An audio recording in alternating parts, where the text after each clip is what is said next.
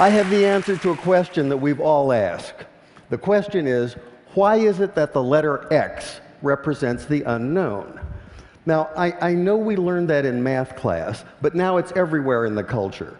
The X Prize, the X Files, Project X, TEDx. Where'd that come from?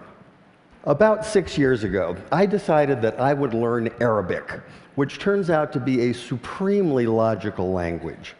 To write a word or a phrase or a sentence in Arabic is like crafting an equation because every part is extremely precise and carries a lot of information. That's one of the reasons so much of what we've come to think of as Western science and mathematics and engineering was really worked out in the first few centuries of the Common Era by the Persians and the Arabs and the Turks. Uh, this includes the little system in Arabic called al-jebr, and al-jebr roughly translates to the system for reconciling disparate parts. Al-jebr finally came into English as algebra, one example among many.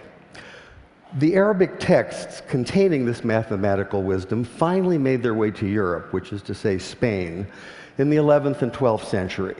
And when they arrived, there was tremendous interest in translating this wisdom into a European language. But there were problems. One problem is there, there are some sounds in Arabic that just don't make it through a European voice box without lots of practice. Trust me on that one.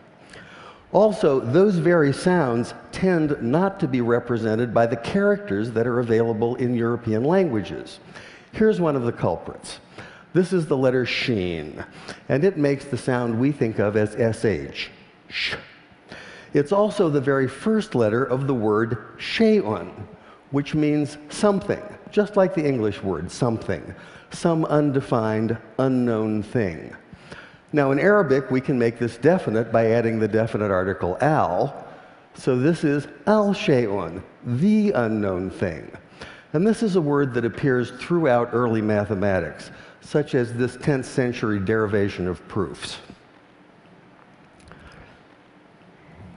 The problem for the medieval Spanish scholars who were tasked with translating this material is that the letter sheen and the word shay'un can't be rendered into Spanish because Spanish doesn't have that sh, that sh sound. So by convention, they created a rule in which they borrowed the ck sound, the k sound, from the classical Greek in the form of the letter chi. Later, when this material was translated into a common European language, which is to say Latin, they simply replaced the Greek chi with the Latin x. And once that happened, once this material was in Latin, it formed the basis for mathematics textbooks for almost 600 years. But now we have the answer to our question. Why is it that x is the unknown? x is the unknown because you can't say sh in Spanish. and I thought that was worth sharing.